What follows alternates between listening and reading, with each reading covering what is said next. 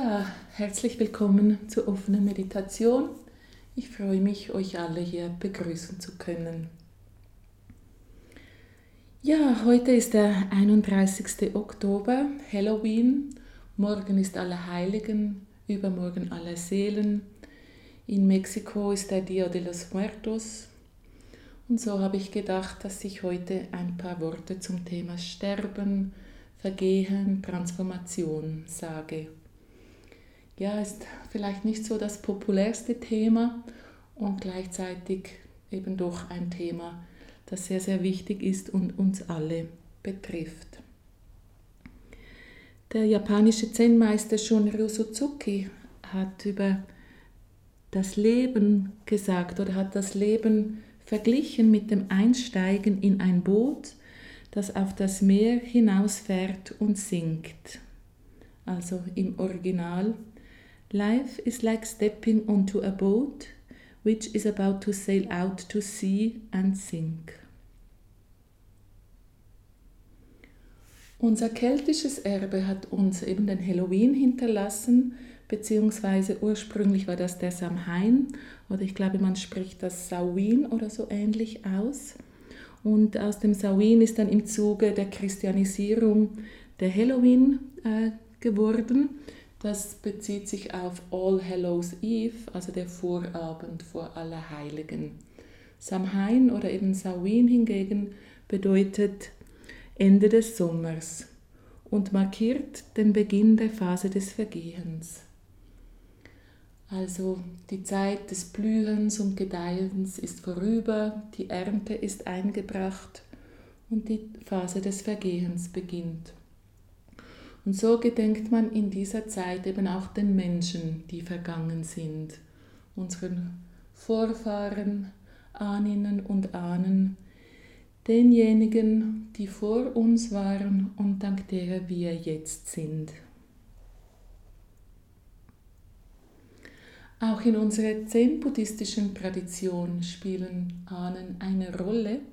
So ist es zum Beispiel üblich, bei der Ordination, dass die Person, die ordiniert wird, drei Niederwerfungen macht, wobei eine sich eben an ihre Ahninnen und Ahnen richtet.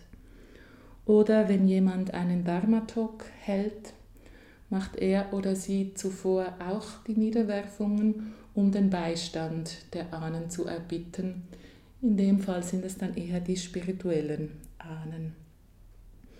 Ja, und das zeigt, dass unsere Ahnen, Ahninnen immer noch gegenwärtig sind auf eine gewisse Weise und wir können sie weiterhin um Hilfe bitten. Auch wenn sie eben nicht mehr in der gleichen Form da sind. Sie haben sich verwandelt, sie haben sich transformiert. Und in diesem Sinne ist der Tod eine Übergangsphase zu einer anderen Daseinsform. Ich erinnere mich, im letzten Januar, da ist die Ziege Olga gestorben, die auf der Tierschutzstelle gelebt hat, betreut von der Schwester Theresia. Und wie das jeweils so üblich ist, haben wir sie in einer schönen kleinen buddhistischen Zeremonie beerdigt. Und Schwester Theresia hat ein paar Worte gesagt, so zum Leben und Wesen von der Ziege Olga aber eben auch übers Sterben. Und sie hat dabei eine Nonnenschwester von ihr zitiert, die über ihr eigenes Sterben gesagt hat, ich sterbe nicht, ich gehe ein ins große Leben. Ich sterbe nicht, ich gehe ein ins große Leben. Und Schwester Theresia hat dann noch hinzugefügt, es geht wirklich nichts verloren. Und ich weiß noch, wie mir das so direkt mitten ins Herz ging, weil ich es so, so tröstlich fand. So diese Vorstellung, dass nichts verloren geht, dass alles irgendwo bleibt, sich einfach verwandelt, aber dennoch immer noch da ist. Und genau das betont auch Thich Nhat Hanh immer wieder, wenn er über das Sterben spricht. Und er sagt auch, dass das, was wir Geburt und Tod nennen, in Wahrheit lediglich Transformation ist. Und wir werden nicht geboren, weil es uns davor schon gab, und wir sterben auch nicht, weil es uns auch nachher noch geben wird, eben auch einfach in anderer Form. Und Thich braucht dann das Bild einer Welle als Metapher, eine Welle, die immer Wasser ist.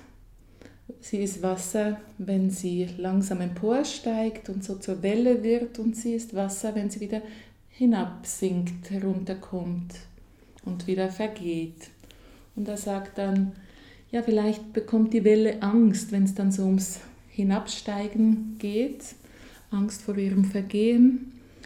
Und ähm, dass es dann halt einfach ein bisschen Meditation braucht für die Welle, damit sie erkennen kann, dass sie gar keine Angst zu haben braucht, da sie weiterhin sein wird, weiterhin Wasser sein wird und nicht vergehen wird.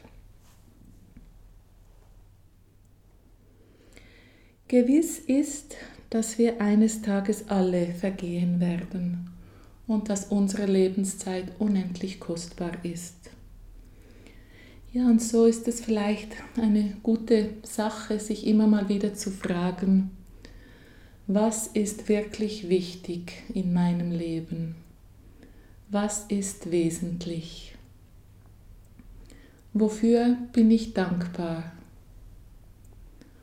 und was ist mir an diesem heutigen Tag besonders kostbar?